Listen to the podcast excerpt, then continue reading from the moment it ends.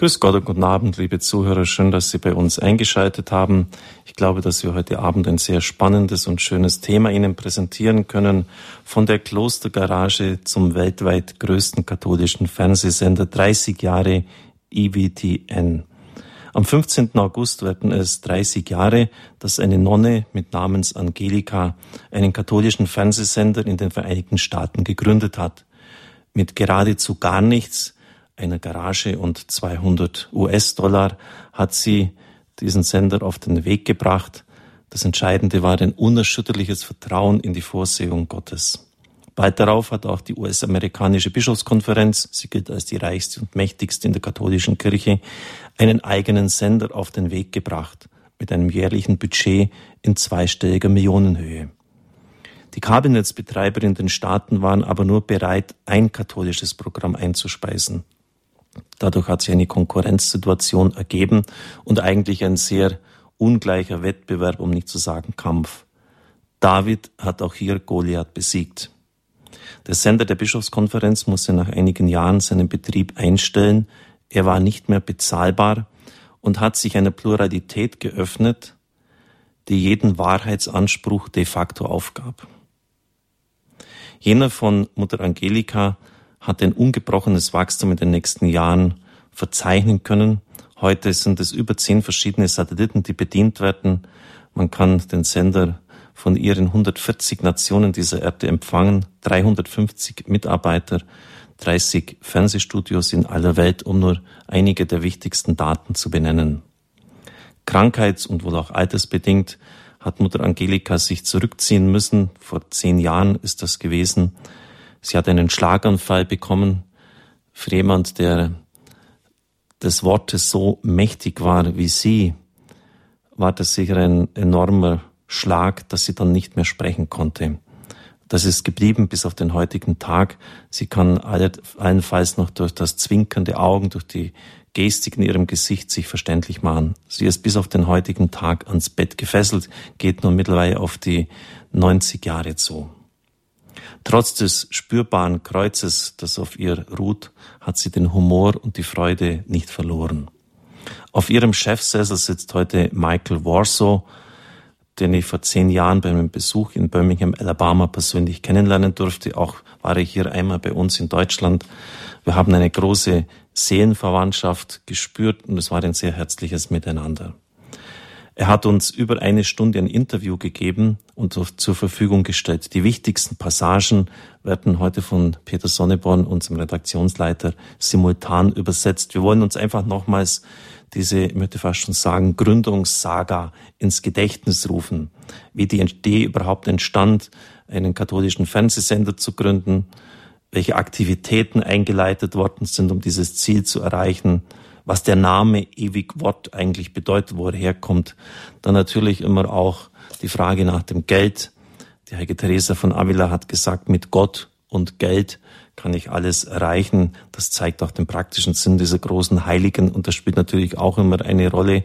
Man kann viele Träume haben, Wünsche, aber die andere Frage ist auch, ob man die Mittel hat, um sie dann auch realisieren zu können. Besonders wichtig scheint mir die Frage zu sein, was das Besondere ist, dass IWTN die Menschen so begeistern und anziehen kann. Und natürlich werden wir zum Schluss auf den gegenwärtigen gesundheitlichen Zustand von Mutter Angelika eingehen. Meine Sympathie für diesen Fernsehsender habe ich nie verborgen. Deshalb war es mir auch ein Anliegen, in Alabama vor Ort in Birmingham den Sender zu sehen. Man kann vieles erst eigentlich wahrnehmen und verstehen, wenn man es einmal vor Ort gesehen und erlebt hat. Auch bei den bisherigen runden Geburtstagen, besonders beim 25-Jährigen, aber auch beim 20-Jährigen, war es mir immer ein Anliegen, bei Standpunkt auf IWTN einzugehen.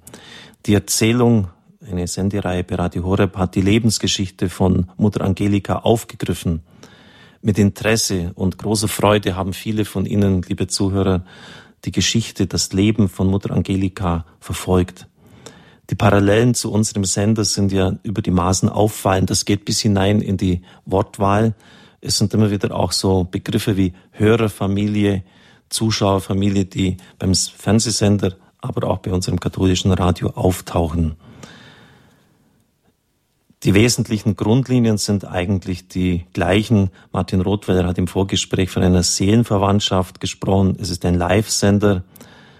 Das macht natürlich es besonders prickelnd, weil man kann sich dann ja in der Regel kaum vorbereiten. Es braucht eine gewisse Spritzigkeit, eine Fähigkeit aus dem Stand heraus Antworten geben zu können. Es geht um die Treue zum Lehramt der Kirche, dass dieses nicht in den wesentlichen Punkten, wie es heute oft so geschieht, in Frage gestellt wird, besonders auch zum Papst.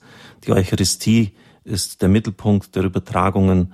Das ist eigentlich alles genau das Gleiche. Man kann eigentlich fast sagen, liebe Zuhörer, wenn Sie unser Programm kennen, das ist irgendwie Radio Horeb im Fernsehbereich. Auch in Deutschland ist es empfangbar mit einem deutschsprachigen Programm. Die Sendetätigkeit soll jetzt in den nächsten Wochen und Monaten deutlich ausgeweitet werden. Es ist auch ein Ziel, dass man täglich die Heilige Messe jetzt in deutscher Sprache empfangen kann. Auf Englisch ist das jetzt schon möglich. Um 14 Uhr wird dann zeitversetzt natürlich sieben Stunden Unterschied zwischen Amerika und uns wird dann die Heilige Messe auf Englisch immer übertragen und man kann das jeden Tag dann auch mitfeiern. Ich darf jetzt den Geschäftsführer von IWTN Deutschland, Herrn Martin Rothweiler, herzlich bei uns begrüßen. Danke, dass Sie den weiten Weg von Bonn hierher gemacht haben. Herr Rothweiler, schön, dass Grüß, Sie hier sind. Grüß Gott und guten Abend, Frau Zu Ihrem Leben. Sie sind wie ich, Jahrgang 1959. Also das silberne Haar macht sich bei uns beiden schon bemerkbar. Sie haben drei Söhne, eine Tochter, ein Enkelkind. In Bonn und Rom haben Sie Philosophie und Theologie studiert. Berufserfahrung haben Sie bei gemeinnützigen Institutionen gesammelt. Seit 1999, also an der Jahrtausendwende, sind Sie für IWTN Deutschland tätig. Sie brauchen einen Job, Sie haben eine Frau, Sie haben Kinder, müssen dafür sorgen, dass diese ernährt, versorgt werden. Und trotzdem ist diese Tätigkeit für Sie weit mehr als ein Job. Sie sprechen sogar von einer Berufung. Herr Rothweiler, was verstehen Sie darunter? Ja, unter Berufung, da steckt das Wort Ruf drin, sehe ich natürlich durchaus eben den, den Ruf Gottes an einen an einen persönlich. Und ich habe mir die Entscheidung damals auch nicht leicht gemacht, äh, als ich äh, mich entschieden habe, für den katholischen Sender EWTN zu arbeiten, den ich zuvor auch wie die meisten äh, gar nicht kannte, von dem ich zum ersten Mal gehört habe äh, von einer guten Freundin von mir, äh, Mechthild Löhr, die äh, für die Christdemokraten für das Leben ist, sich sehr stark pro-life einsetzt. Und wir kannten uns ähm, schon als 16-, 17-Jährige, weil wir beide gemeinsam politisch aktiv waren und uns damals schon um das christliche Menschenbild bemüht haben, auch innerhalb der CDU versuchen, das politisch durchzusetzen. Und ich glaube, der Gott ruft, äh, Jesus ruft durch, durch Menschen, durch Begegnung mit Menschen. Und ähm, besagte Mechel Löhr rief mich dann 1999 wieder an, nachdem unsere Kontakte eigentlich nur sporadisch waren, und erzählte mir von diesem Fernsehsender und sagte, Martin, ähm, wäre das was für dich? Würdest du dich bereit erklären, ähm, dafür zu arbeiten? Und ähm, ich habe dann einfach gesagt, ich bin, habe sofort die Bedeutung und die Wichtigkeit äh, erkannt für die neue Evangelisierung und dass ein solcher Fernsehsender sehr, sehr wichtig ist, aber hatte auch eine gesunde Skepsis gegenüber all dem, was aus den USA zum Teil kommt und was mhm. man sonst über das Fernsehen kennt. Und bin dann eben in die USA gefahren und habe dort Mutter Angelika kennengelernt. Und ähm, wenn man so will, ist das dann letztlich auch wo sie einfach in ihrem kurzen, pragmatischen Art, I think he can do it, ich glaube, der kann es machen, mhm. ähm, äh, geäußert hatte, mich mit der Entscheidung aber noch zurückließ. Also das war noch nicht äh, mhm. für mich die, der Entscheidungsmoment, aber das sind sicherlich wichtige Momente, Begegnung mit Menschen, gucken, wie ist der eigene Lebensweg gewesen bis dahin, weil ich, wie Sie schon erwähnten, für gemeinnützige Institutionen äh, tätig war, aber mit Philosophie und Theologie wenig äh, angefangen habe, beruflich angefangen habe nachher. Und plötzlich laufen diese beiden Ströme zusammen und man blickt auf das eigene Leben zurück und sieht, wie dann zwei Stränge zusammenkommen. Ähm, dann war ja das Jahr 2000 vor der Tür, die ähm, äh, der Ruf Johannes Pauls II. ganz mhm. besonders sich äh, sozusagen auf das neue Jahrtausend vorzubereiten. Und ich würde sagen, das war eine Konstellation von Ereignissen, von Anrufungen ähm, und dann vielleicht zuletzt sogar die äh, das äh, Platzett meiner Frau. Das ist auch wichtig, ja, klar. Äh, die dann zu dieser zu diesem Ruf, zu dieser Berufung geführt haben. Und ich sehe es in der Tat äh, als einen Beruf und nicht als einen Job an und eine es, Berufung. Es gibt mehrere Möglichkeiten, Gott in seinem Gott zu begegnen, ihn zu erfahren. Und eine besteht darin, dass man auf sein Leben zurückschaut und in den verschiedenen Wendungen auch seine Spur, seine Hand erkennt. Das ist ja bei Ihnen ganz offensichtlich, dass das dann auch der Herr war, der bestimmte Begegnungen gefügt hat. He can do it, der, der schafft das, der bringt das zu Wege. Sie hatten also eine Begegnung mit Mutter Angelika. Insgesamt waren es drei, haben Sie mir gesagt, dass Sie ihr begegnet sind. Was waren das für Ihre Eindrücke? Was hat Sie beeindruckt? Der erste Eindruck von ihr war eine Frau mit einer, die bodenständig ist, die ein großes Maß äh, an Humor hat und eine sehr tiefe Spiritualität. Vor allen Dingen eine große Liebe, glaube ich, zur Kirche und dass sie alles tun wollte, um das zu verkünden, was die Kirche verkünden will und da keine Abstriche machen. Und genau diese Kombination des nicht fanatischen, sondern des liebevollen, aber gleichwohl ganz klar, der ganz klaren Botschaft, das hat mich bei ihr sofort überzeugt. Und ich wusste aber noch nicht, weil ich die Biografie von ihr auch noch nicht kannte. Es gab eine andere damals, die ich aber noch nicht gelesen hatte, bevor ich ähm, äh, in die Vereinigten Staaten gefahren bin, wusste ich nicht, welche Lebensgeschichte hinter diesem Ordensgewand sich verbarg oder verborgen hielt.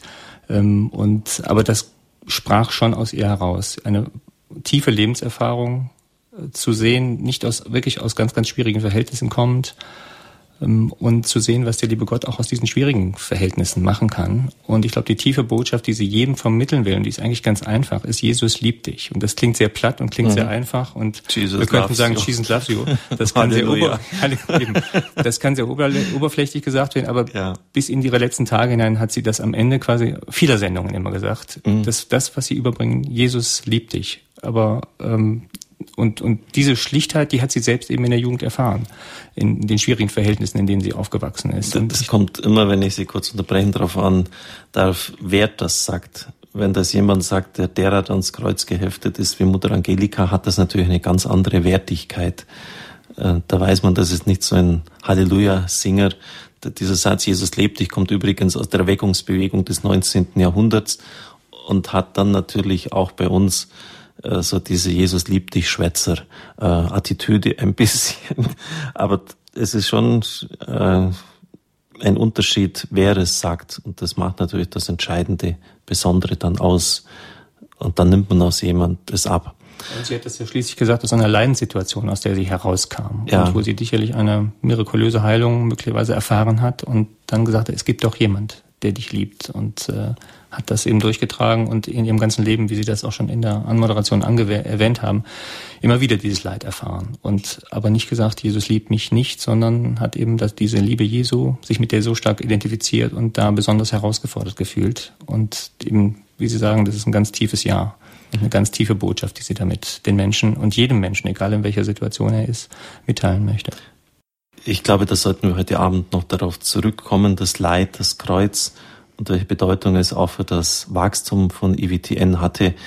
Es ist ja ein Faktum, dass äh, die größten Wachstumsschübe immer mit den größten Gesundheitskrisen parallel gingen. Das war eine der Entdeckungen von Raymond Arroyo, der dieses Buch von Mutter Angelika geschrieben hat. Das hat ihn geradezu bestürzt, weil er da ein Geheimnis für sich auch persönlich auf die Spur gekommen ist. Das heißt, dass das Leid auch erlösenden Charakter haben kann. Aber das werden wir hoffentlich heute Abend noch vertiefen. Herr Rothweiler, Sie haben gesagt, der Papst hat die Neuevangelisierung immer wieder betont, besonders Johannes Paul II. Es muss Sie eigentlich schmerzen, dass dann dieser Sender, der ein mächtiges Instrument hier sein könnte, in Deutschland doch noch relativ bescheiden äh, auftritt. Sie wollen das ändern. Was, was wollen Sie tun? Auf jeden Fall. Wir wollen äh, natürlich einiges daran ändern. Da muss man sagen zu der Geschichte, dass wir erst seit dem Ende 2006 über den Satelliten Astra überhaupt empfangbar waren, eigentlich jedenfalls vernünftig empfangbar waren, jedenfalls für alle, die ein Satellitenfernsehen haben. Ähm, wir wollen natürlich vor allen Dingen äh, das deutschsprachige Programm erweitern. Derzeit haben wir elf mhm. Stunden täglich Deutsch. Wir wollen vielleicht sogar bis zum Ende dieses Jahres sogar zumindest auf 22, wenn nicht sogar 24 Stunden Deutsch gehen, sodass man wirklich rund um die Uhr in deutscher Sprache EWTN empfangen kann.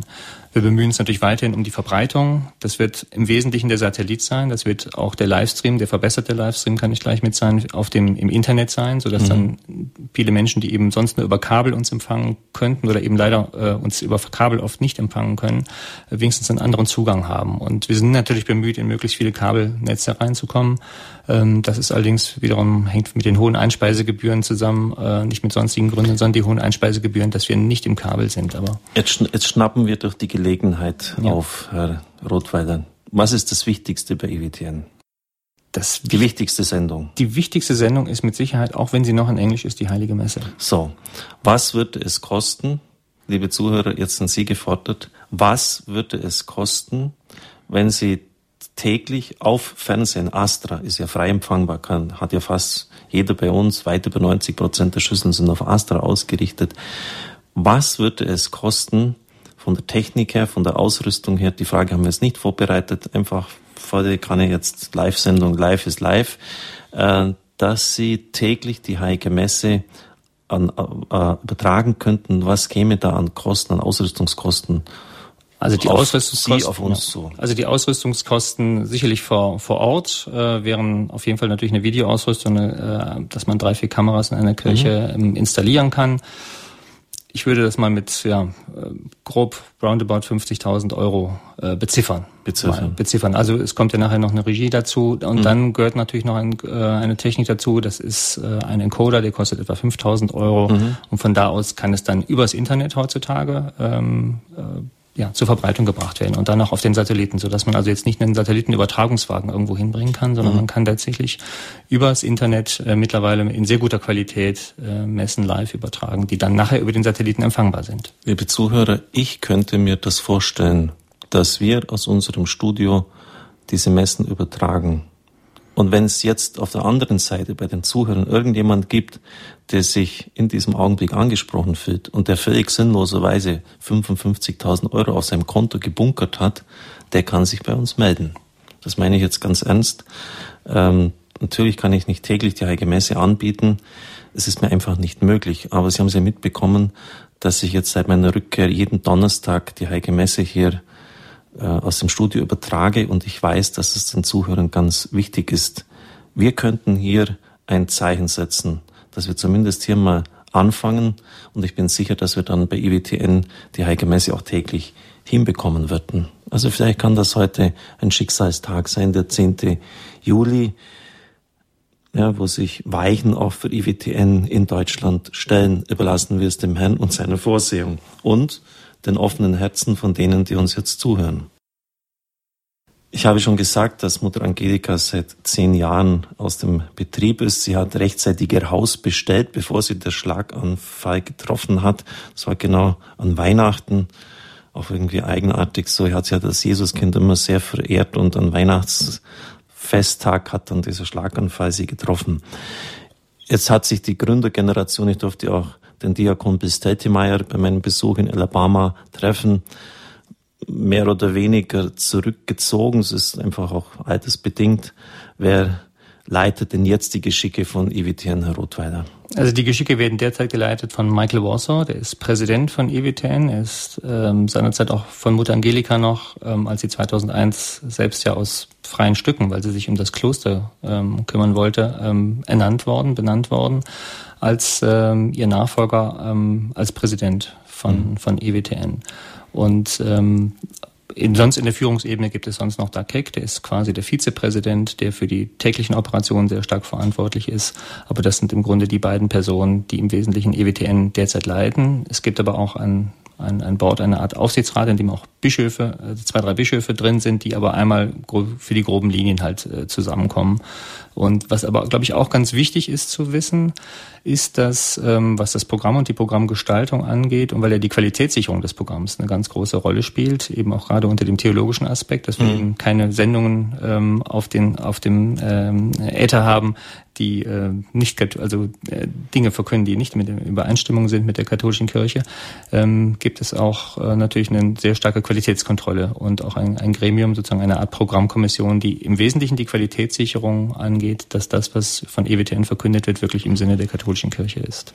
Das ist ja auch ein ganz wichtiges Anliegen bei uns. Die Zuhörer müssen absolut sicher sein können, dass hier nicht äh, Punkte angesprochen werden, die etwa dem Katechismus oder der Lehre der katholischen Kirche widersprechen würden. Und mit Michael Warsaw, liebe Zuhörer, Sie haben es gehört, er ist derzeit der Boss bei EWTN, er sitzt auf dem Chefsessel, haben wir ein Interview führen können zu den Essentials möchte ich sagen, wie man heute alles so neudeutsch auf Englisch ausdrückt, zu den wesentlichen Punkten. Ich habe sie vorher schon aufgeführt über die Geschichte von IWTN. Ich danke Peter Sonneborn, er ist heute eigens, obwohl er frei hat, ins Studio gekommen. Er wird simultan live übersetzen, eine ziemliche Herausforderung. Die Fragen hat unsere Redakteurin Monika Barget gestellt.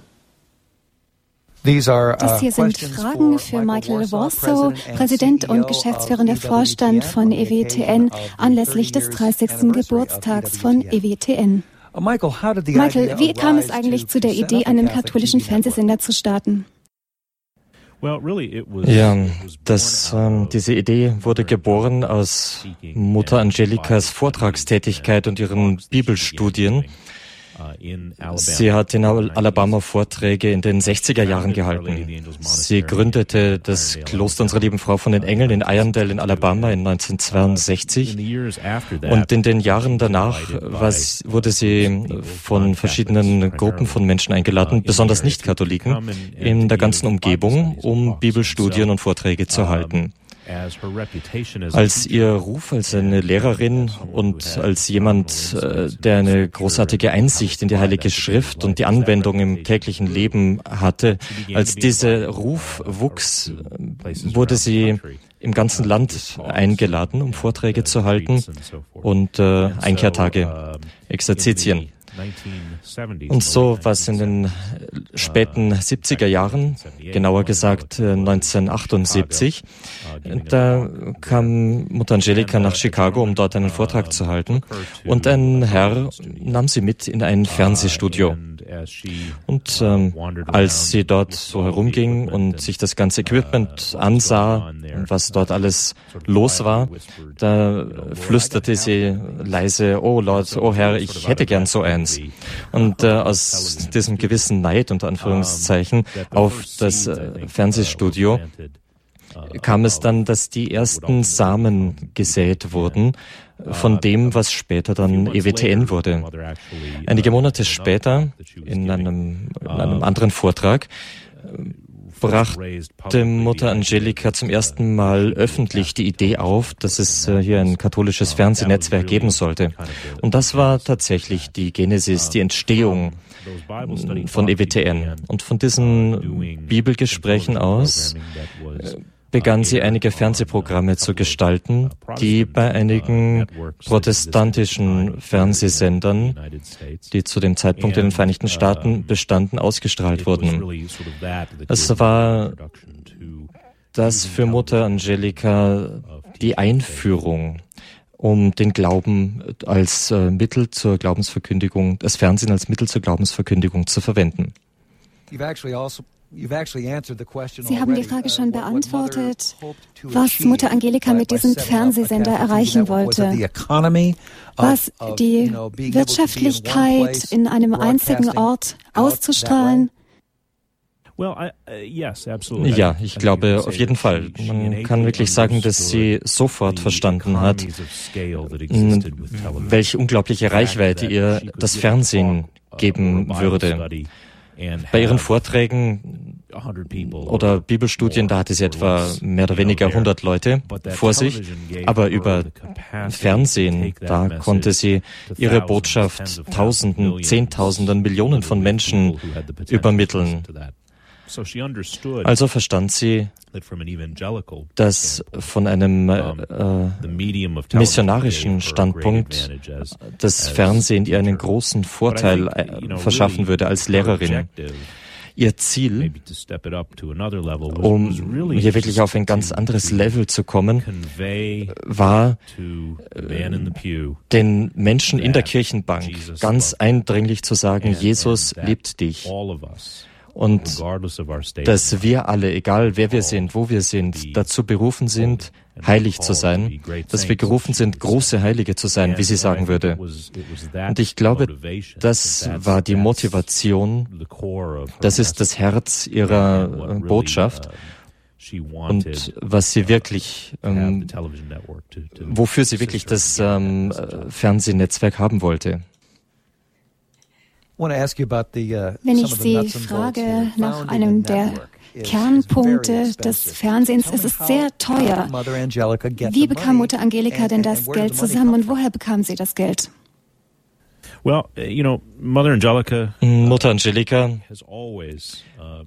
hat immer gesagt, dass EWTN aus der göttlichen Vorsehung entstanden ist und konnte nur fortbestehen durch die göttliche Vorsehung. Wissen Sie, ihre Annäherung an, an dieses Thema war immer, sie hatte kein Geld, sie hatte kein Wissen, auch keine technische Vorbildung, aber was sie hatte, war der Glaube. Und sie verstand, dass Gott sie gerufen hatte, dieses Apostolat zu beginnen und dies als ein Akt des Glaubens durchzuführen. Wir haben von dir ein großartiges Zitat. Sie sagte einmal, weißt du, was Glauben ist? Glauben bedeutet einen Fuß auf dem Boden, einen im Himmel oder in der Luft zu haben, ein ganz eigenartiges Gefühl im Magen. Und das war, wie sie immer vorangegangen ist. Sie hatte tatsächlich kein Geld.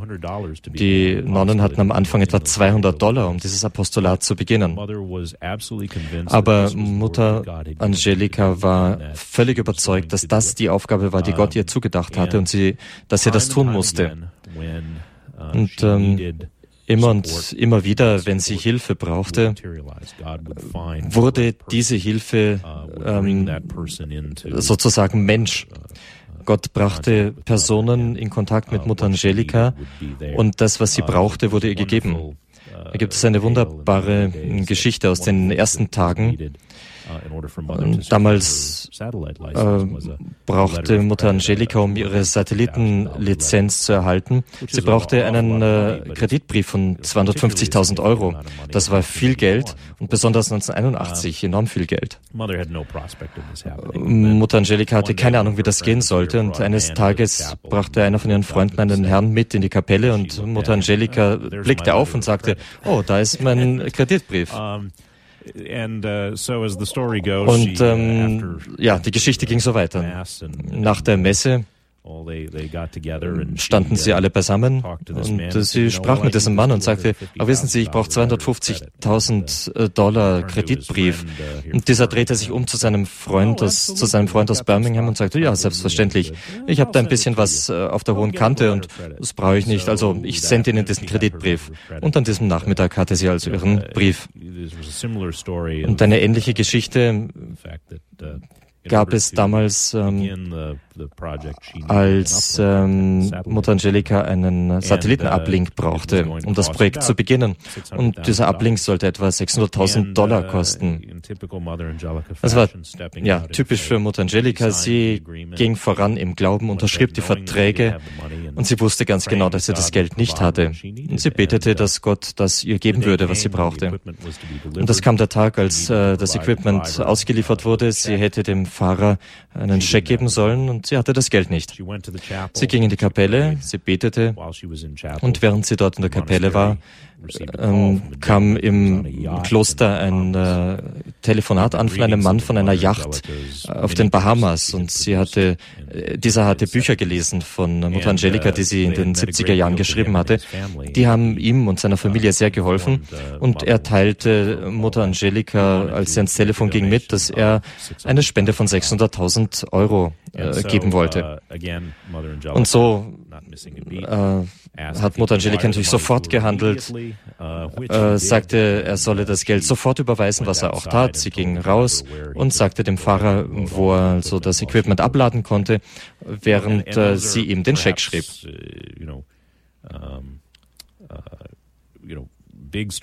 Das sind äh, große Geschichten, aber ich glaube, ob es jetzt um kleine oder große Summen geht, Gottes äh, Vorsehung hat Mutter Angelika immer äh, ermöglicht, zu beginnen und fortzufahren mit ihrem Netzwerk. Tell us a little about um Erzählen Sie uns ein bisschen über die Einzigartigkeit von EWTN. Es wird oft gesagt, dass es etwas bei EWTN gibt, was man nirgendwo anders sieht, auch nicht bei anderen religiösen Fernsehsendern. Was ist das? Was ist das Besondere, das Menschen zu EWTN zieht? Ich glaube, es ist die Glaubenstreue. Im Kern ist es Glaubenstreue. Es ist ein Netzwerk, das um die heilige Eucharistie zentriert ist. Die ganzen Studioräume sind äh, wörtlich um die Kapelle herum gebaut, in der Jesus, unser Herr, im Tabernakel 24 Stunden aufbewahrt wird. Ich glaube also, die eucharistische Zentralität, die Glaubenstreue zur Kirche und ihrer Lehre ist da, ob ausdrücklich oder nicht. Es ist immer da. Und die Menschen äh, verstehen das. Und ähm, ja, sie bekommen das mit. Ich glaube, ähm, ähm, eine andere Sache, in der EWTN immer sehr gut war, war, Menschen den Glauben zu stärken und ähm, den Menschen zu sagen, dass es gut ist, katholisch zu sein und dass äh, Menschen eine Verbundenheit äh, in diesem Netzwerk finden ein ähm, tieferes Verständnis ihres Glaubens und eine Verbundenheit mit der EWTN-Familie, eine Verbundenheit mit anderen Katholiken in der ganzen Welt. Ähm, es ist so, dass Menschen ähm, immer wieder sagen, ich spüre, dass ich nicht verrückt bin, wenn ich das glaube, was ich denn glaube, denn ich merke, dass es ja andere Menschen gibt, die auch das glauben, was ich glaube. Und ich glaube, das hilft Menschen, ihren Glauben zu leben ihren im Alltag und ihren Glauben besser integrieren zu können in die tägliche Routine und in ihr Leben. Wir uh, haben schon ein bisschen über Mutter Angelika gesprochen und den Schlaganfall, den sie hatte. Wie geht es ihr denn heute körperlich? Uh, Heutzutage ist ähm, Mutter Angelika bettlägerig, sie ist sehr schwach und ähm, sie hat, kann kaum mehr sprechen. Der Hirnschlag hat ihre Fähigkeit zu sprechen praktisch weggenommen. Das war für sie wirklich ein schweres Kreuz, das sie zu tragen hatte, besonders für so jemanden wie sie, die so ähm, schnell und wendig war. Aber das Erstaunlichste war, denke ich, was wir alle gesehen haben, äh, die wir mit ihr waren seit ihrem Hirnschlag, wie sie das annehmen konnte. Und ähm, ich glaube, das ist eigentlich die Geschichte ihres Lebens, ihre absolute Glaubenstreue und die Annahme des Willens Gottes für sie. Da war nie ein bisschen von Bitterkeit oder von äh, Ärger. Sie ist genauso fröhlich und äh, glücklich, wie sie immer war selbst äh, in diesen Umständen, in denen sie sich jetzt findet. Und äh, wenn man mit ihr ist und äh, in ihrer Gegenwart sich unterhält, sie ist äh, sehr engagiert in der Unterhaltung. Sie kann zwar nicht daran teilnehmen, aber für die, die Mutter Angelika schon lange kennen, ihre Augen haben immer die Geschichte erzählt. Und ähm, wenn man in ihrer Gegenwart spricht, dann kommuniziert sie durch ihre Augen zurück. Und in dieser Hinsicht ist sie die frohe Mutter Angelika, die sie immer war. Ähm, ich meine, äh, wir sehen hier, dass Mutter Angelika uns eigentlich lehrt. Äh, nehmt das Kreuz in die Arme, es ist gut. Ja, das ist richtig. Und ich glaube, das ist tatsächlich die Geschichte ihres Lebens. Das ist eine Frau, die das Leiden kannte, in ihrem gesamten Leben? Schwierigkeiten? Ja, wissen Sie, ich habe oft gedacht, Junge, wie hättest du denn da reagiert? Wie hättest du diese Dinge überhaupt ertragen? Und sie hat äh, immer dieses Leiden umarmt, diese Schwierigkeiten umarmt. Und ich glaube, das war immer ihre Botschaft zu unserer ganzen EWTN-Familie. Wenn du dieses Kreuz bekommst, dann umarme es und ähm, nimm es an und ähm, mach das Gute draus.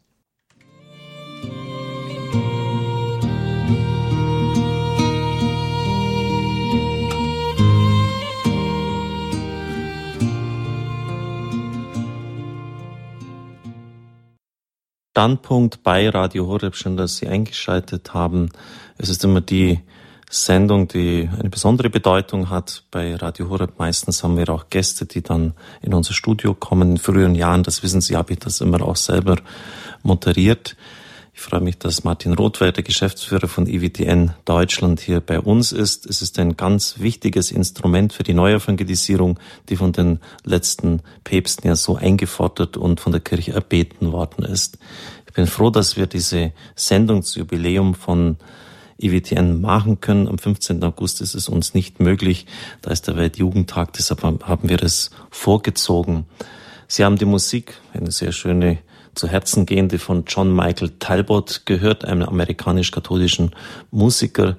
Es trägt den Titel The Word, das Wort. Das leitet natürlich dann noch zu IWTN hin, ewig Wort Television Network, also ein Fernsehnetwork. Herr Rottweiler, warum hat Mutter Angelika diesen doch etwas langen Titel und entschuldigen Sie, bisschen umständlichen Titel, auch wenn er schön ist. Ist klar, was damit gemeint ist. Das ewige Wort ist Jesus Christus gewählt. Ja, in der Tat, im Deutschen klingt das etwas umständlich, wenn man sagt, der Fernsehsender vom ewigen Wort.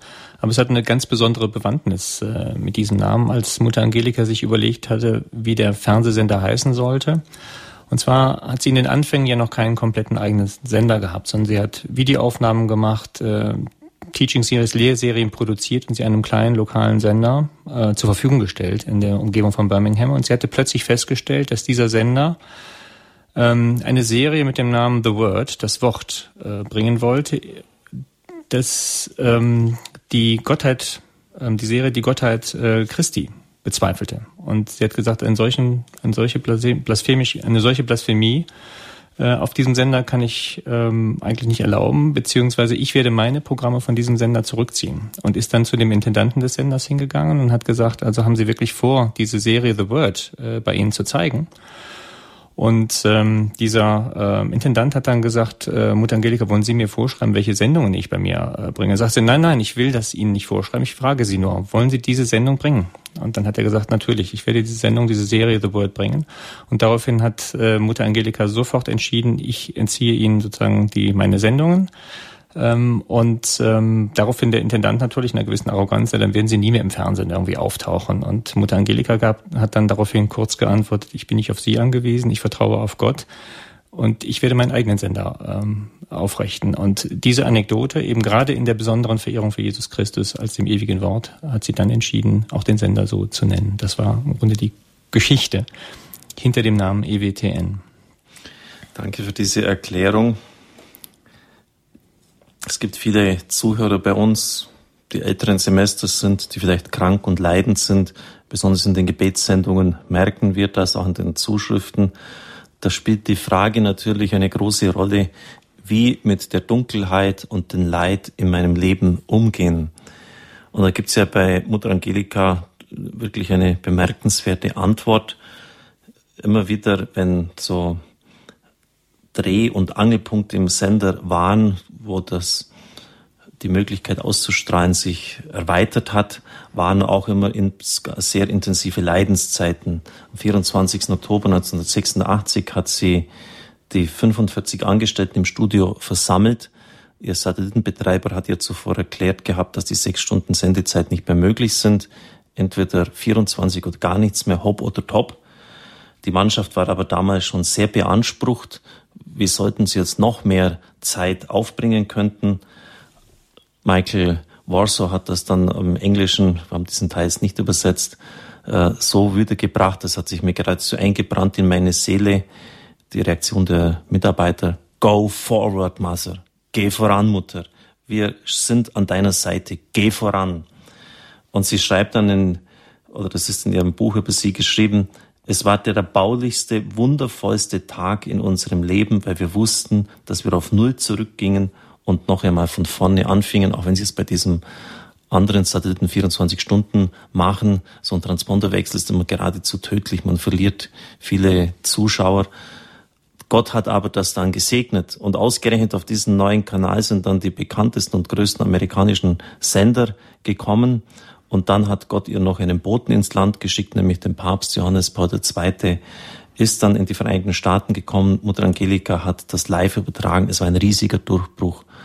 der Mut, die Tapferkeit von ihr, der Mut voranzugehen, ist von Gott belohnt worden. Das hat sie nicht wissen können, dass da die wichtigsten Sender draufgehen werden, dass der Papst kommen wird und dass das dem Sender einen riesigen Schwung nach vorne bescheren würde. Aber, das steht dann auch jetzt in diesem Zusammenhang in ihrem Buch, in ihrer Biografie, am Tag nach Weihnachten wurde Mutter Angelika mit Herzschmerzen ins Krankenhaus eingeliefert. Viertägige Untersuchungen ergaben, dass sie ein Magengeschwür hatte, das Komplikationen verursachte, sowie einen Zwerchfellbruch, der gegen ihr vergrößertes Herz drückte. Unbeirrt hielten Mutter Angelika und ihre Schwestern das körperliche Ungemach für eine geistliche Vorbereitung für etwas Gutes, das nahe bevorstand. Dann am 5. Mai, das war dann einige Jahre später, musste sie für ihre strapazierte Lunge professionelle Hilfe in Anspruch nehmen. Ein schwerer Bronchialinfekt wurde diagnostiziert, zwei Wochen im Krankenhaus. Während ihres Aufenthalts zertrümmerte ein grausamer Hustenanfall, der ihren stämmigen Körper erschütterte und ihre Wangen dunkelviolett färbte, einen ihrer Rückenwirbel. Der zertrümmerte Knochen schädigte einen Nerv, der zu ihrem rechten noch gesunden Bein führte. Er verfärbte sie in ein hässliches Violett und sah nun wie mit Tinte beschmutztes Porzellan aus. Die Schmerzen waren unerträglich. Rückblickend sah Mutter Angelika in den Schmerzen die Hand der Vorsehung. Sie hielten mich bei allem, was ich tat, in vollkommener Abhängigkeit vom Herrn. Sie bewahrten mich davor, mir jemals den Verdienst für eine Leistung selbst zuzuschreiben. Sie waren ein Schutz, eine Art Schutzschild für mich. Ich denke, das gilt für jeden. Man sieht es einfach nur nicht oder es wird einem einfach nicht gesagt. Das Rückenkorsett opferte sie Gott dem Vater auf, also fast noch irgendwie lustig. Die rechte Beinstütze Gott Sohn und die alte Beinstütze dem Heiligen Geist. Und sie benötigte sogar für kurze Entfernungen Krücken. Herr Rothweiler, das erschließt sich nicht unbedingt jedem, dass man im Leiden einen solchen Sinn sehen kann. Sie schreibt ja auch, sagt, es wird den Leuten nicht mitgeteilt was müsste man den Leuten denn mitteilen? Ist das jetzt wirklich so, dass Gott da, wenn er etwas voranbringen will, dann den, den Preis bezahlt sehen möchte, dass er immer wieder Leid und Schmerz einfordert vom Menschen? Wie kommt man da mit dem Bild des gütigen und barmherzigen Vater zurecht? Also Mutter Angelika hat ja ähm, immer wieder es auch mal anders formuliert hat, gesagt, für bestimmte Dinge reicht das Gebet nicht aus und sie brauchen das Fundament des Leidens und des Schmerzens. Und ich glaube, es bleibt nach wie vor natürlich für uns alle, für Christen ein Geheimnis, aber sozusagen gleichzeitig auch eine Ermutigung, weil wir ja in Gott und in Christus selbst jemanden gesehen haben, der das Leid auf sich genommen hat. Und es ist ja kein zynischer Gott, der seinen Sohn ähm, einfach opfert, schlachtet, wo wir sagen würden, das ist ja absurd, wie kann man sowas zulassen, wie ist das mit dem Gottesbild, mit dem liebenden Gott verständlich, sondern ähm, gerade wenn wir den dreifaltigen Gott sehen, ist der Gott selbst, der am Kreuz leidet, der sich selbst hingibt. Und ich glaube, diese Annahme äh, des Leidens ist immer sozusagen diese Teilnahme, so wie das der heilige Paulus sagt, also äh, dass wir sozusagen das ergänzen, was am Leib Christi ähm, äh, noch zu ergänzen ist.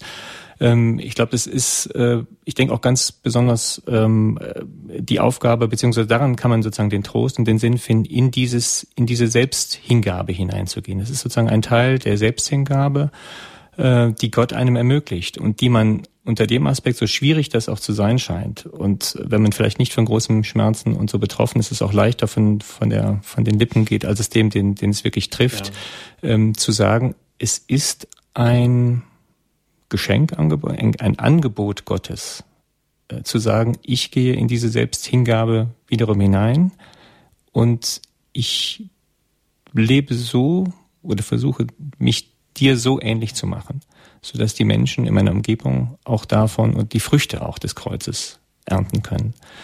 Ähm es ist vielleicht ein hartes Gesetz, aber in einer gefallenen Schöpfung ist es so, dass Fruchtbarkeit nur aus dem Sterben des Weizenkorns kommt. Nur wenn das Weizenkorn in die Erde fällt, wenn die harte Schale durchbrochen wird, und dann wird aus dem sterbenden Keim dieses Weizenkornes die Frucht hervorgeschoben. Wir haben sie heute im Evangelium gehört, 30, 60, 100-fach.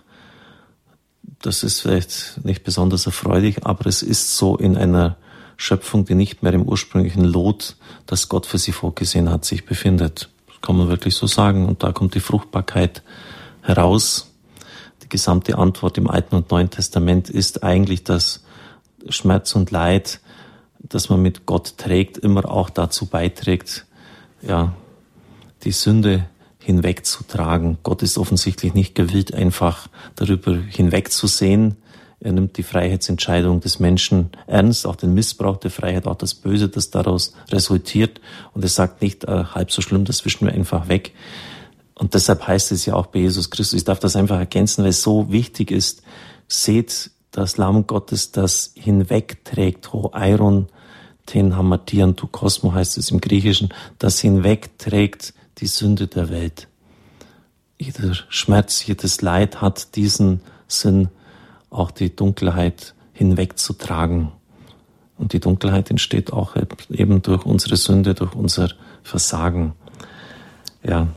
Ja, ich glaube, das ist auch ganz wichtig, ähm, an der Stelle auch nochmal zu betonen, dass es wichtig ist, die, die Sünde auch wirklich zu, äh, als Sünde wahrzunehmen und äh, nicht zu leugnen, weil ich glaube, Sie hatten eben auch den Begriff der Barmherzigkeit gebracht, des barmherzigen Gottes, wenn ich die Sünde nicht anerkenne als das, was sie ist, dass ich wirklich sündig als Mensch sein kann, sondern sie leugne und sage und indifferent ihr gegenüber bin, dann äh, verspüre ich als Mensch auch nicht die Angewiesenheit auf Barmherzigkeit. Das heißt, der barmherzige Gott, der sozusagen ähm, am, am jüngsten Tag oder beim, ähm, sozusagen auf einen zukommt, der uns dann fragt, liebst du mich? Und wo ich noch die Chance habe, um Verzeihung zu bitten und wo ich eben von meinem Stolz auch abrücken kann. Erst wenn ich das, wenn ich das ablöse, wenn ich das ablehne, dann kommt sozusagen der Gott der Gerechtigkeit, der unseren Willen respektiert, so dramatisch das ist, der uns sein Glück nicht auf, äh, aufdrängt. Aber wenn wir die Sünde leugnen, fühlen wir uns gar nicht mehr angewiesen auf Barmherzigkeit. Das heißt, wir nehmen diese besondere Chance, die uns Gott als barmherziger Gott äh, schenkt und auch immer wieder schenkt und wo wir die Möglichkeit haben, in der Beichte uns sozusagen immer wieder darauf vorzubereiten und auch selbst, ich glaube, sagen, wir müssen sozusagen einschwingen in diese Lebensform, um eben dann im entscheidenden Moment unseres Todes, ich glaube, das ist auch was Wichtiges, was um die Wachsamkeit geht, ja, dann, wenn wir wirklich gefragt sind, eine Disposition zu haben, dass wir nicht aus Stolz heraus sagen, ich will deine Barmherzigkeit nicht, ich will deine Liebe nicht. Ich lehne sie einfach ab, weil ich habe sie äh, nie gebraucht. Ich bin darauf nicht angewiesen. Sicher ein wichtiger Beitrag, wenn man bedenkt, wie in den Offenbarungen von Schwester Faustina Kowalska, es wird ja auch der Barmherzigkeitsrosenkranz immer bei EWTN übertragen, äh, die Barmherzigkeit akzentuiert wird, dann fragt man sich schon, warum nehmen die Menschen das nicht an?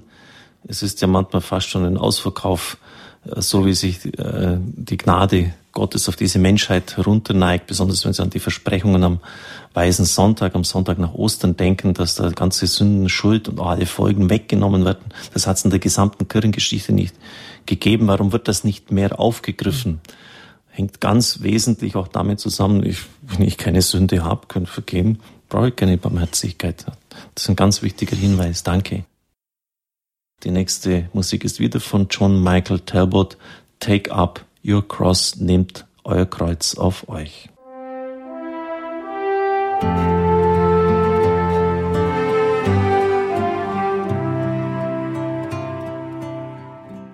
Wir haben gut eine halbe Stunde jetzt Zeit, mit Ihnen ins Gespräch zu kommen. Mutter Angelika ist sicher eine äußerst faszinierende Person. Es ist wert, auch ihre Gedanken zur Kenntnis zu nehmen, zu meditieren. Ich habe das Buch von ihr, von Raymond Arroyo, er hat viele Stunden Interviews mit ihr geführt, mit ganz großem geistlichem Gewinn gelesen und ich kann es Ihnen nur empfehlen.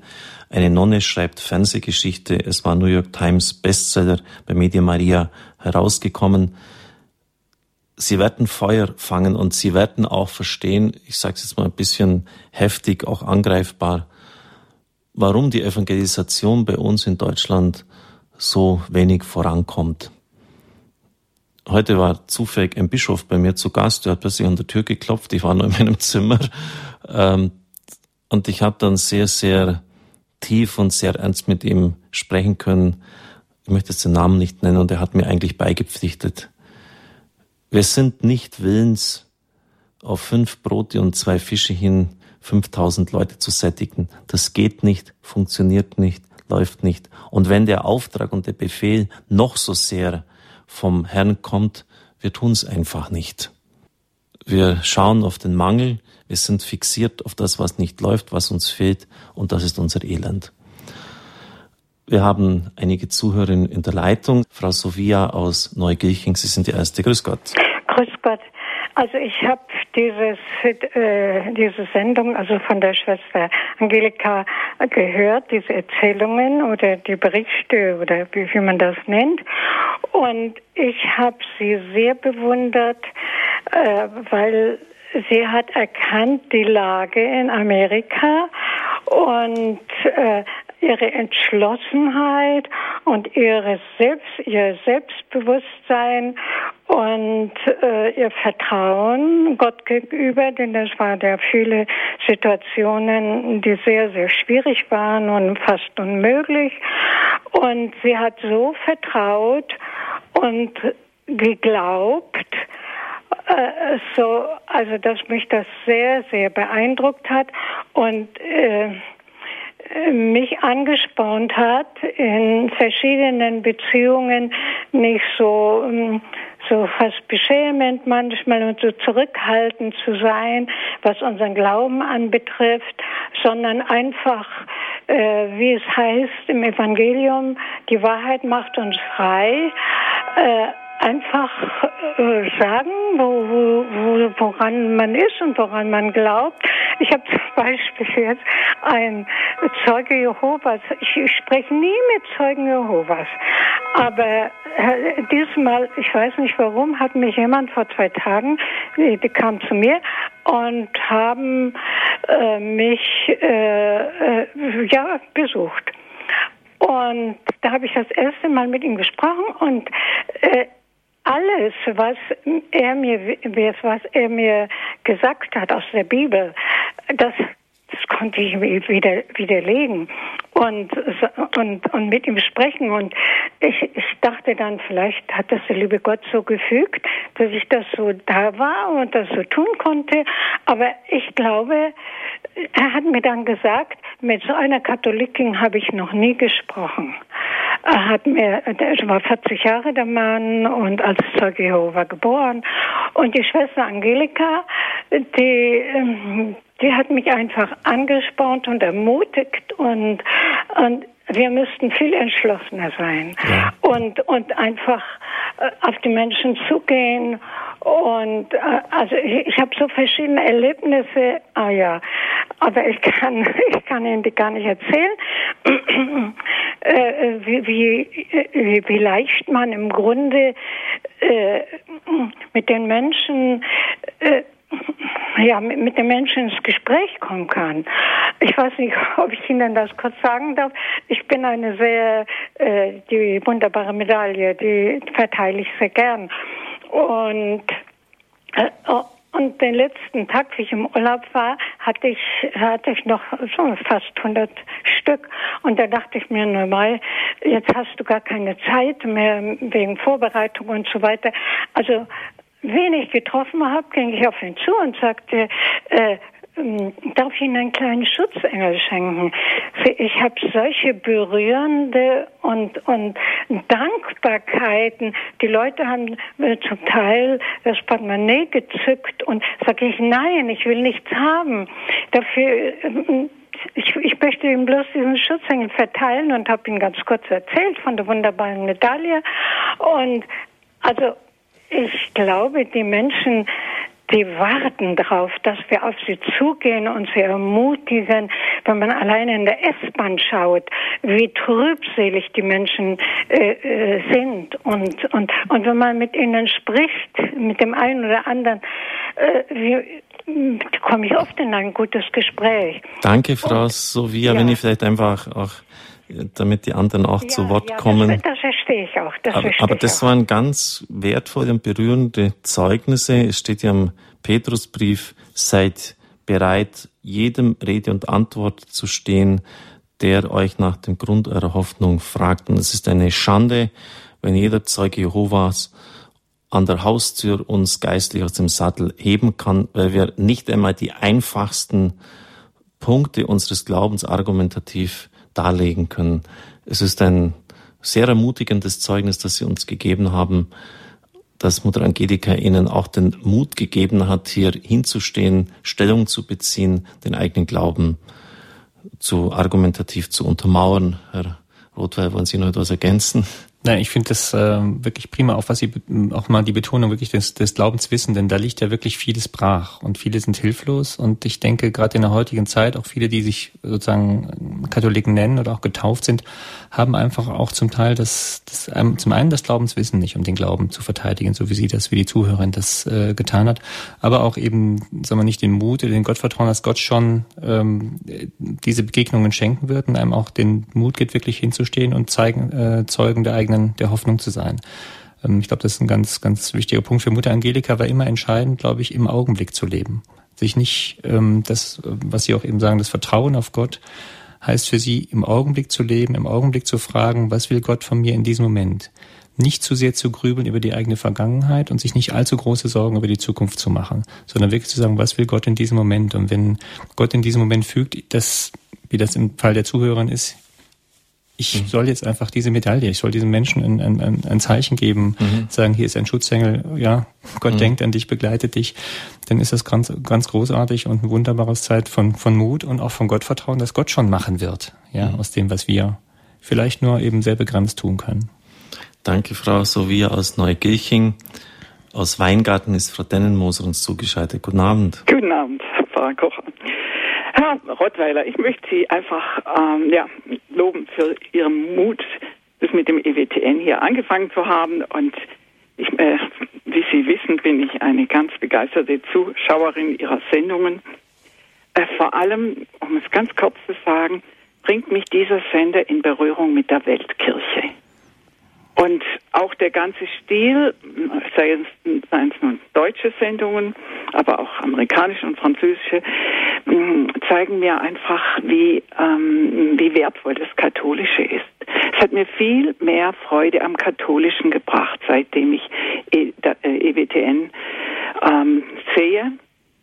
Sie wissen, meine Lieblingssendung, ich habe es Ihnen auch mal geschrieben, ist dieses Journey Home am Dienstagabend oder Sonntagnachmittag. Ja wo äh, regelmäßig jede Woche Evangel eh, ehemals evangelische Pastoren interviewt werden, warum sie katholisch geworden sind. Und das ist für mich so eine Fundgrube von Entdeckungen, was wir alles an, äh, in unserer Kirche als Geschenk haben, als Gnade Gottes haben. Ja, und die anderen Sendungen sind auch sehr, sehr wertvoll. Auch die, eben auch die Deutschen, die uns in die Bibel einführen und das Glaubenswissen fördern. Herzlichen Dank für alles. Ja, vielen Dank für den Anruf. Also das ist auch ein wichtiges Anleben, in der Tat, Weltkirche zu zeigen. Ich habe das auch in meinen eltern Kindern immer erlebt, wenn die, ich habe sie möglichst früh nach Rom geführt, möglichst früh am Weltjugendtagen teilnehmen lassen, damit sie eben äh, sozusagen aus der Provinzialität, die wir manchmal hierzulande haben, einfach herauskommen und wirklich sehen, die Kirche ist wirklich weltumspannend und wirklich der Leib Christi, der eben keine Grenzen kennt und eben alle nationalen Grenzen auch überwindet. Ich kann auch gleichzeitig Ihnen schon sagen, und das wird die Zuhörer freuen, die vielleicht dann sozusagen das Englisch möglicherweise nicht mächtig sind, dass wir dieses, diese äh, wertvolle Sendung Journey Home ähm, dabei sind, äh, Voice, äh, zu Voice-Overn, das heißt zu übersetzen ins Deutsche, so dass auch die Deutschen, also die, äh, dass man diese Sendung auch in Deutsch gut miterleben kann, weil das wirklich viele Zugänge zum Glauben schafft, diese Zeugnisse, wie Menschen ähm, konvertieren und welche Gründe sie anführen dazu halte ich auch für eine ganz, ganz wichtige Sendung bei EWTN und wir wollen sie auch ins Deutsche bringen, so dass man sie sowohl in Deutsch als aber auch einen anderen Tonkanal, wer das Englische bevorzugt, auch weiter in Englisch sehen kann. Ja, danke Frau Dennenmoser für das schöne und wichtige Zeugnis. Wenn andere Zuhörer EWTN immer wieder auch einschalten, das war jetzt ein ganz wichtiger Beitrag. Vielleicht können Sie uns auch mitteilen, was Sie besonders anspricht oder wenn Sie jetzt die Erzählung gehört haben, so wie bei der Frau vorher, was sie besonders berührt oder angesprochen hat, freut es mich, wenn Sie sich einbringen. Wir haben das vorher auch gehört, diese Definition von Vorsehung, auf der einen Seite den Fuß auf dem Boden zu haben, den anderen im Himmel, wie sie es ausgedrückt hat, und ein flaues Gefühl im Magen, also schon eine gewisse Beklemmung, ob das alles gut geht. Sie hat auch, wie wir gehört haben, Magengeschwüre gehabt. Also sie hat das auch nicht einfach mal alles so äh, wegstecken können. Das hat ihr buchstäblich auf den Magen geschlagen, diese ganzen Sorgen, äh, also dass die Finanzen auch reinkommen. Es ist ja auch so, dass viele Familien dann ernährt werden müssen, dass da Familienväter tätig sind. Man kann ja das nicht einfach an die Wand fahren. Wo ist für Sie, Herr Rothweiler, die Grenze zu Vertrauen, absoluter Hingabe an den Herrn, aber auch einer ja, Vermessenheit, einer frechen Herausforderung des Herrn. Also es gibt ja auch diese Vermessen, die Sünde der Vermessenheit, äh, dass man sich irgendwie in Gefahren begibt. Es kann ja auch finanzielle Gefahren sein und dann sagt, naja, der Herrgott wird schon richten. Und er wird es eben nicht richten, wenn wir ihn herausfordern. Wo ist denn da die Grenze? Also ich vermessen wird sicherlich dann, wenn man selbst nicht bereit ist, alles zu geben ähm, und selbst sozusagen seinen Beitrag natürlich dazu zu leisten.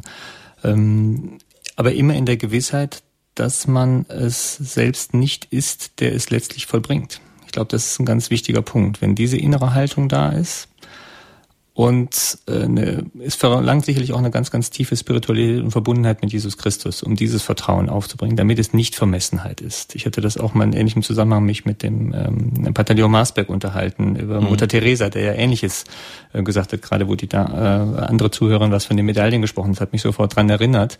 Ähm, das sind, oder ein Pater Bernfried von Straten für Kirche in Not. Äh, und äh, im Radio Horeb denke ich, jetzt sitzt mir der entsprechende Pfarrer gegenüber.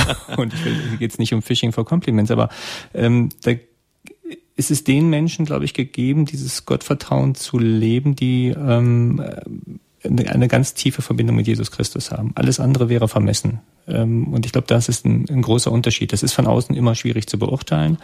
Und man kann selbst, man bemüht selbst auch in dieses Vertrauen mit Jesus hineinzuwachsen, um dann wirklich zu sagen, Herr, ich bin bereit, das zu geben. Aber macht vor allen Dingen, ich glaube, der letzte Satz, wie es auch im Vater unser sitzt, dein Wille geschehe letztlich, nicht mein Wille.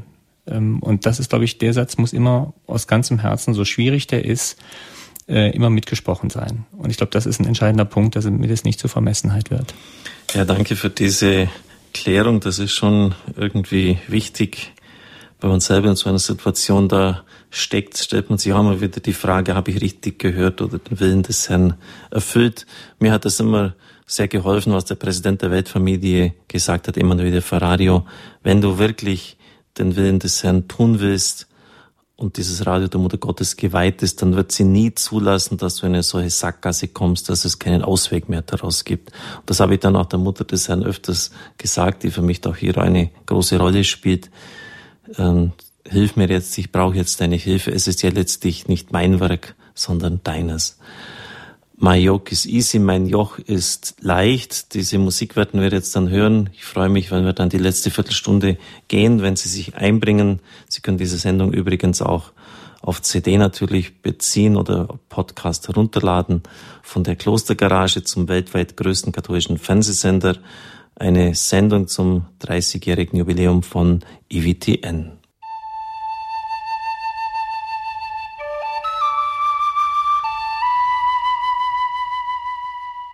Die heutige Standpunktssendung, liebe Zuhörer und Zuhörerinnen, geht um EWTN, den Sender von Mutter Angelika, von ihr gegründet.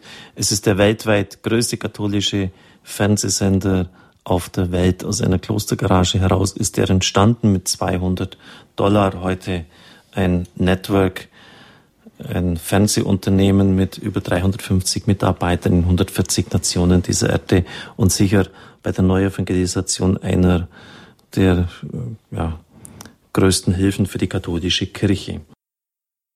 Was natürlich ganz entscheidend ist, äh, liebe Zuhörer, lieber Herr Rothweiler, ist die inhaltliche Ausrichtung. Wir haben darüber heute auch schon gesprochen, dass äh, ein eigenes Komitee darüber wacht, dass die Sendungen im Einklang sind mit dem Lehramt der katholischen Kirche. Wir sollten uns darüber noch unterhalten. Ich möchte einfach nur katholisch sein, hat Mutter einmal gesagt. Sie ist weder auf die Positionen der Leute, die sich eher am rechten noch am linken Spektrum der Kirche verlieren, eingegangen, einfach nur katholisch sein.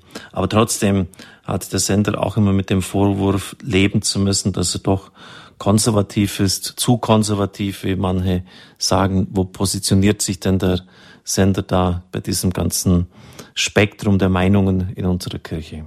Also ich würde sagen, äh, auch mir gefallen eigentlich die Kategorien konservativ und progressiv äh, nicht sonderlich, weil auf der einen Seite konservativ natürlich, weil wir und äh, im Prinzip hat der Papst ja auch die Ausgabe, sehr konservativ zu sein, in dem Sinne zu bewahren, was äh, Christus uns übermittelt hat. Also insofern sind wir, wahrscheinlich wollen wir so konservativ sein wie irgend möglich. Auf der anderen Seite, wenn man die andere Perspektive angibt, was bringt wirklich, was ist wirklich fortschrittlich? Was macht den Fortschritt eines Menschen aus in der Fortentwicklung? Wenn wir uns da wiederum an dem Bild Jesu Christi oder an seinem Leben sozusagen als Homo perfecto, als wirklich vollkommener Mensch, so wie Christus sich oder wie Gott sich uns gedacht hat, eigentlich, wie wir alle sein sollten, dann ist es gleichzeitig das Progressivste, was es überhaupt geben kann. Insofern würde ich sagen, ja, wir sind progressiv, sogar äußerst progressiv, nur die Welt weiß es vielleicht noch nicht und wir werden noch nicht in diese Kategorie mit hineingeschoben. Ähm, insofern, ja, dasselbe gilt begriffen wie aufklärerisch. Ja, wir sind im Grunde das Aufklärerischste, was es gibt, die katholische Kirche. Aufklärung über die Grenzen der Vernunft, über die Möglichkeiten der Vernunft, über die Stärke der Vernunft, ich glaube, kein, wir haben im Moment einen, einen Heiligen Vater, einen Papst, der das in wunderbarer Weise genau zusammenbringt. Wir müssen unsere Vernunft nicht begrenzen, sondern wir wissen, sie hat, sie ist begrenzt. Wir dürfen so viel fragen und wir müssen unsere Vernunft sogar einschalten, unbedingt sogar einschalten. Und wir müssen aufklärerisch sein. Und ich erinnere mich noch an eine Predigt ähm, des Heiligen Vaters in, in Mariazell, wo er an die österreichische Bevölkerung, aber dasselbe hätte auch an die Deutschen richten können, sagt, ähm, verliert nicht eure gute Tradition, sozusagen kritisch zu sein. So ähnlich hätte er es gesagt im mhm. Wortlaut. Und ich fand das einen, einen, einen, einen sehr interessanten Punkt, weil wir laufen heute dem Mainstream nach. Und im Grunde sind es die katholischen Christen und die katholische Kirche, die dieser Stachel im Fleisch beziehungsweise diese Kritik im positiven Sinne vorantreiben muss, wirklich zu unterscheiden. Was ist denn gut, was ist schlecht? Wenn wir es nicht mehr tun, wer soll es denn sonst tun? Ja, danke für diese klärenden Worte. Ich glaube, dass wir an dieser Front mit äh, konservativ-progressiv viel zu viel Kraft und Energie verlieren. Wir haben uns bei uns im Radio es auch zum Ziel gesetzt, dass wir uns auf diese Grabenkämpfe so gut wie gar nicht einlassen, wie wir es damals bei der Gründung genannt haben, einfach das Licht weitergeben. Das Gute, das wird dann eine Kraft in sich entfalten was ich immer wieder auch als Schwierigkeit bei Radio Horeb empfunden habe und schon eine gewisse Bedrohung darstellt, das ist immer auch der Versuch zu spalten, ähm, die Einheit zu zerstören. Mutter Angelika hat in dem Gespräch mit Raymond Arroyo auch dazu äh, einiges gesagt. Und das würde mich jetzt auch ganz persönlich interessieren, und wie Sie das erleben, natürlich sind das jetzt mehr interner, aber sie hat es eben auch angesprochen. Sie hat viel Zeit mit Reisen nach Europa verbracht, weil sie auch diese Kirche bauen wollte, jetzt wo ihr Kloster untergebracht ist. Ähm, dann hat sie viele Verpflichtungen in der Gemeinschaft gehabt. Die laufenden Renovierungen standen an. Sie war nur noch wenige Stunden pro Woche im Sender. Metz Calici, verantwortlich für die Technik, teilte seine Zeit zwischen Rom und Birmingham auf, während Bill Steltemeyer häufig nach Europa und wieder zurückflog in dem Bestreben, das römische Abenteuer, da ging es um einen Sender, einen Radiosender über Wasser zu halten. Nach den Worten von Marinel Ford, der Verantwortlichen für Marketing, forderte die räumliche Trennung der leitenden Angestellten und Mutter Angelikas Abwesenheit einen fühlbaren Tribut von EWTN. Zitat, Binnen 24 Stunden brach die gesamte geistliche Ausrichtung, kurz gesagt, alles einfach zusammen. Dann fingen die Verleumdungen und das ganze Zeug an. Das Weltliche hielt Einzug. Chris und ich, wir saßen draußen auf dem Bordstein vor dem Sender und waren über die Zukunft einfach nur noch beunruhigt. Harrington und Ford, das ist Chris und Marinel, mussten den größten Teil des laufenden Betriebs in den folgenden zwei Jahren tragen.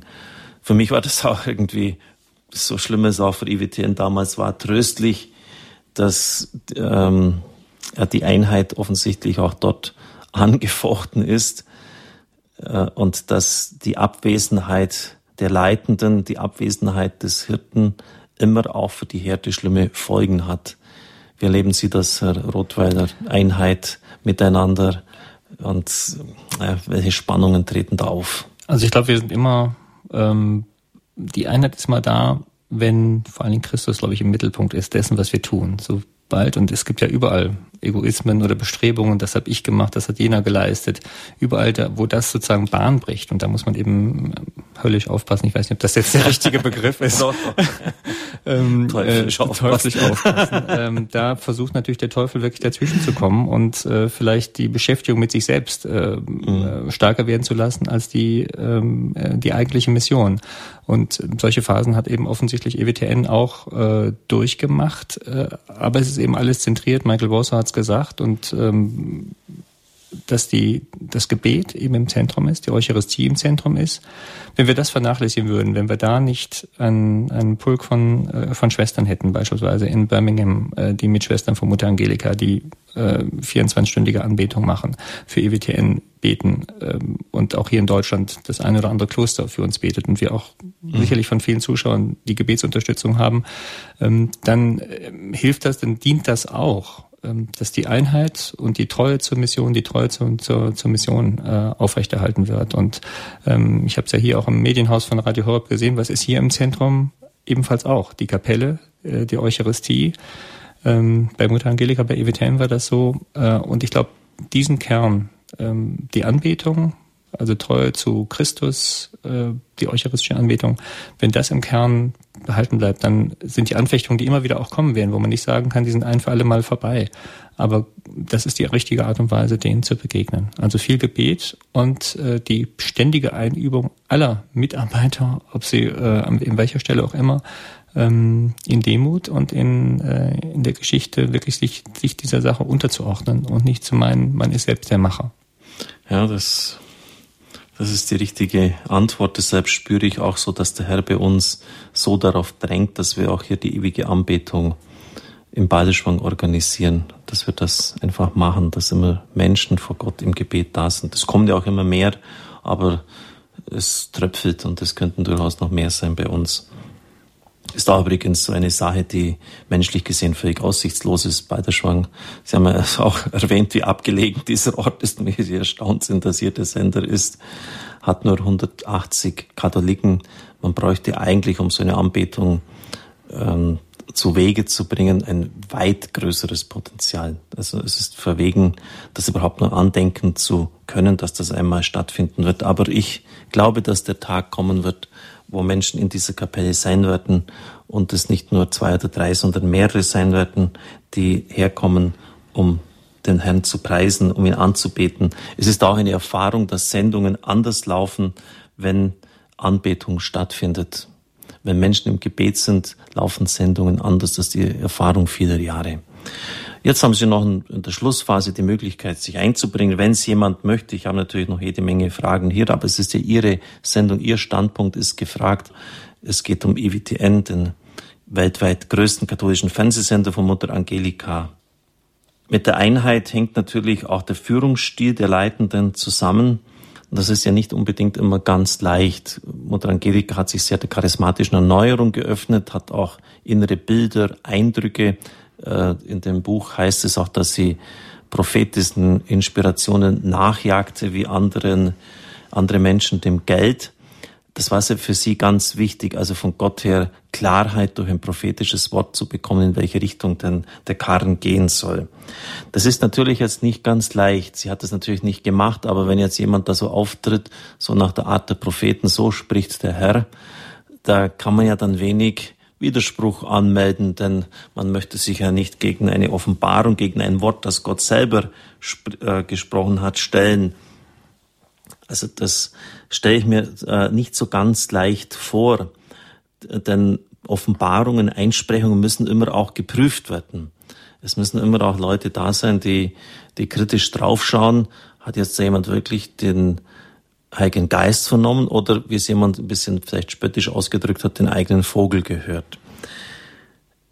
Herr Rottweiler, wie, ähm, wie ist denn dieses nicht so ganz leichte Zusammenspiel jetzt immer bei IWTN gewesen, wenn so ein charismatisch begabte Persönlichkeit da ist, mit ihren Inspirationen, auch mit ihrem Anspruch dann auch Gehör zu finden und auf der anderen Seite doch auch, ja, dass man das ganze kritische Bewusstsein nicht einfach beiseite legt. Ich glaube, das ist wiederum sicherlich sehr schwer, hängt wiederum sehr stark wiederum von der von der jeweiligen Persönlichkeit an und äh, natürlich erlebt man das und da muss man auch ähm, die Unterscheidung der Geister pflegen, die wirklich sehr, sehr schwer ist, ähm, äh, weil es gibt ja sicherlich den einen oder anderen, der sagt, ich habe die und die Eingebung und äh, es muss jetzt, also wo der Heilige Geist permanent durch eine Person spricht und sie damit sozusagen eine gewisse Autorität ähm, äh, bekommt. Ich glaube, bei Mutter Angelika war es wiederum im Grunde das Zeugnis ihres gesamten Lebens, das dann den Mitarbeitern es auch einfacher gemacht hat, die sicherlich auch das eine oder andere Mal ähm, korrigierend eingegriffen haben und gesagt, so geht's vielleicht nicht und mhm. auch das äh, zum Teil mussten. Ähm, äh, trotzdem ähm, dieses Vertrauen darauf, dass ähm, wenn die jeweilige Person es nun wirklich ähm, gesehen hat. Also sei es dieser 24-stündige Sender, aber das war vielleicht ein ganz, guten, ganz gutes Beispiel, wo sie sagt, auf 24 Stunden erweitert. Sie hat es nicht, sie hätte es nicht gegen die Mitarbeiter gemacht, ja, das ist sondern sie hat es mit den Mitarbeitern gemacht. Sie hat sie hat sie mitgezogen. Also sie hätte nicht gesagt, äh, auf Gedeih und Verderb, wir tun das so, sondern mhm. sie hat sie mitgenommen. Ich glaube, das ist auch ein entscheidender äh, Punkt, ähm, mit sowas der Echtheit, einfach mhm. äh, mit sowas umzugehen, dass sie immer noch zuletzt sagt, zuletzt nicht mein Wille geschehe. Das ist das, das ist der entscheidende Punkt. Und da ist ähm, da sind die Grenzen oder die Versuchungen wahrscheinlich auch möglicherweise groß, gerade in solchen charismatischen Persönlichkeiten sicherlich auch da, die sie vielleicht selbst mehr spüren, als wie es jetzt vielleicht von außen ähm, geahnt haben, aber sicherlich der eine oder andere in seiner Umgebung ähm, sicherlich auch gespürt hat. Und ich finde ähm, das eben auch vielleicht nochmal zu dieser Biografie, die erschienen ist, gesagt, dass sie gesagt hat, ich möchte kein, äh, ähm, keine Beschönigung in dieser Biografie die mhm. der Raymond Arroyo geschrieben hat, sondern sie hat ihm dann in ihrem Humor gesagt, ich wünsche dir 40 Jahre Fegefeuer, wenn du irgendwas beschönigend darstellst. Also ähm, sie hatte nichts mit, für süßliche Heiligengeschichten über und sie wusste genau, sie hat Ecken und Kanten, ja, und mhm. eine besondere Schwierigkeit äh, mit mit Geduld, mit der Frage der Geduld. Und wenn sie dann einen Heiligen geschildert hat, der besonders tugendhaft die Geduld gelebt hat, hat sie dann den Satz hinzugefügt, mit dem habe ich leider nichts gemein. ähm, und ähm, also in dieser äh, Selbstgeschichte, äh, ja, äh, und, und sie weiß, sie hat ihre ihre Punkte, wo sie kämpfen musste. Und ähm, das, was sie nicht wollte, ist dann, dass aus dieser Biografie irgendeine Heiligengeschichte gemacht, die irgendwas verschönt, beschönt. Und ja, das im Grunde als ja, etwas ausführliche Antwort zu der ja, ja. schwierig zu beantwortenden Frage in der Tat. Ähm, wie verhält man sich als Mitarbeiter ähm, oder äh, jemandem gegenüber, der sagt, der Heilige Geist hat mir eingegeben, das und das soll ich äh, so und so tun oder haben wir so und so tun. Aber sie hat die Schwestern immer mitgenommen, auch in ihrem Gebet. Das hat sie immer mit den Schwestern auch, mhm. ähm, glaube ich, eingebracht. Die haben das Gebet mit unterstützt. Und wie gesagt, es ist sozusagen dieses letzte Überlassen äh, dem Willen Gottes das Entscheidende. Kann, bei, beim, bei uns stellt sich ja im Vorstand von Radio Horeb sicher nicht in dieser Größe und Dimension wie bei IWTN auch immer die Frage, und ich sage dann im Gebet, spüre ich das so und so, aber prüft jetzt ihr das bitte auch. Äh, das muss ja nicht unbedingt dann gleich der Herr selber sein und der Heilige Geist, der jetzt eine direkte Durchsage durch mich macht. Und das, das Erstaunliche ist dann, wenn es Menschen sind, die selber sich wirklich auch bemühen, den Willen Gottes zu erfüllen und, und, und offen sind, dass man dann immer irgendwie eine Einheit herbekommt. Das ist wirklich das, das Erstaunliche und dass man dann eigentlich ein immer größeres, immer größere Sicherheit auch bekommt, dass man dann immer klarer auch erfassen kann, ja, das, das trägt sozusagen ganz die Züge dessen, was, was Gott sonst auch will. Das ist ganz so offensichtlich von ihm her geprägt. Ja, sind doch durchaus Dinge gescheitert oder wo sie sagt, dass das setzt sich dem, setzt sich dem aus, ja, dass ich nachher sehe, ist, äh, dass Dinge zurückgefahren worden sind, haben nochmal neu begonnen werden müssen. Also auch das ähm, schließt ja den Irrtum auch bei solchen großartigen Gründerpersönlichkeiten nicht aus. Eine Frage oder einen Punkt müssen wir noch unbedingt angehen, auch wenn die Sendezeit jetzt äh, eigentlich schon zu Ende ist, fast vorbei ist. Das ist die Beziehung zur Amtskirche. Kein schönes Wort, aber Sie wissen, was ich damit meine, was ich damit erwähne. Mutter Angelika hat in einem Interview einmal gesagt, was ich letztlich im tiefsten bisher nicht verstanden habe, das ist, warum unser Sender für die Amtskirche oft als eine Bedrohung erschienen ist und warum man in der Anfangszeit regelrecht versucht hat, uns zu vernichten. Das hat sich heute geändert, muss man gleich hinzufügen. Die Bischöfe sind heute meistens sehr froh, wenn IWTN kommt. Sie sehen es als eine wichtige Hilfe für die Evangelisationsarbeit an. Aber es hat in den USA wirklich Tendenzen gegeben, Versuche gegeben, den Sender zu vernichten. Priestern wurden Auftrittsverbote auferlegt bei EWTN. Der Ortsbischof, der ursprünglich sehr positiv war, wurde dann von den Mitbrüdern gehänselt. Er sei jetzt sozusagen der Ausführende der Bischöfin Mutter Angelika. Sie sei der eigentliche Bischof in seiner Diözese. Das hat dann dazu geführt, dass er einfach rot gesehen hat und den Sender blockierte, äh, lächerliche Verhaltensweisen an den Tag legte. Ich habe das als unglaublich beschämend empfunden.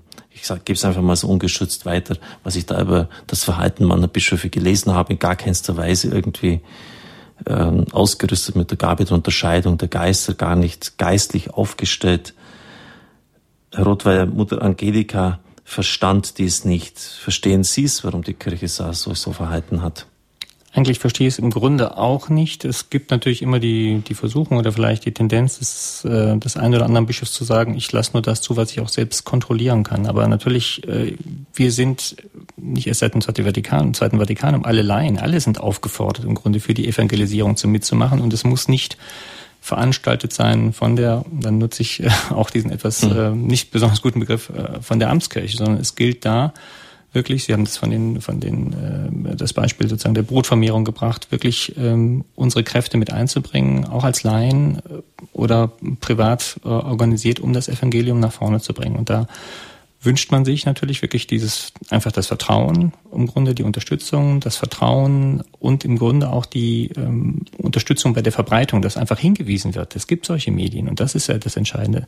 Ähm, die Bischöfe müssen es nicht selbst betreiben, sie können so etwas betreiben, aber ich finde wichtig und das, ich denke, das ähm, tät allen Sender, also Radio Horeb und uns gut, wenn immer wieder darauf hingewiesen wird, dass durch solche, durch, durch Radio Horeb, durch EWTN auch Glaubensvermittlung stattfindet, Glaubenswissen stattfindet, das, wo viele im Grunde äh, sich nach sehnen und ähm, ich glaube, in vielen Vereinen, wenn in mehr Vereinen das bekannt würde und so vielen Vereinen wie möglich in Deutschland, Radio Horeb bekannt würde, EWTN bekannt würde, überall die Programme auslegen, ich glaube, das wäre eine ganz, ganz große Unterstützung für die Evangelisierung. Und das ist fast so eine Unterstützung, wo ich die Bischöfe einfach ermuntern könnte, einfach zu sagen, wir geben mal am ähm, Sonntag oder am Festtag der sozialen Kommunikationsmittel einfach das mal ähm, als Empfehlung mit auf den Weg, dass mhm. möglichst viele Menschen eben Radio Horeb entdecken ähm, und auch EWTN oder andere christlich-katholische Sender, die wirklich für diese Missionierung beitragen. Die neuen Möglichkeiten der Ausstrahlung DRB Plus, um als Stichwort das zu benennen, geben uns ja diese Möglichkeit, äh, geben, eröffnen uns ja hier ein weites Feld. Sie haben heute meinen Vortrag gehört. Sie waren den Tag über zu Gast in Balderschwang über die neue Ausstrahlungsmöglichkeit und damit auch, dass viele Menschen Radio Horeb dann hören können, die bisher nicht dazu in der Lage waren. Wie haben Sie denn das Ganze jetzt empfunden, diesen Quantensprung bei uns? Also ich musste an die Schüssel von Mutter Angelika denken, die Michael Warsaw eben auch oder vorhin geschildert hat im Interview, was wir, was ja äh, eingespielt worden ist, äh, wo eben Mutter Angelika auch den Schritt gemacht hat, wo sie entschieden hat, Satellitenfernsehen ist wichtig, aber am Ende auch noch nicht genau wusste, wie wo soll es hingehen, wie sollen wir das denn schaffen? Und ich denke, du, die, das ähnliche Vertrauen, das, das, das nämliche Vertrauen habe ich einfach hier gesehen, als ich das ähm, äh, gehört habe aus ihrem Munde, welche Ziele Radio Horeb hat und äh, kann ich einfach nur beglückwünschen, dass äh, dann ab dem 1. August, wenn ich es recht in Erinnerung ja, genau. habe, äh, Radio Horeb dann bundesweit zu empfangen sein wird mit Digitalradios. Ich glaube, die Entwicklung geht wirklich auch dahin mhm. äh, zum Digitalen und äh, wenn sozusagen wirklich an jedem Ende der Erde oder zumindest auch am Ende Deutschlands oder im deutschsprachigen Raum ähm, Radio Horeb zu empfangen sein ist, das ist ein großes Geschenk.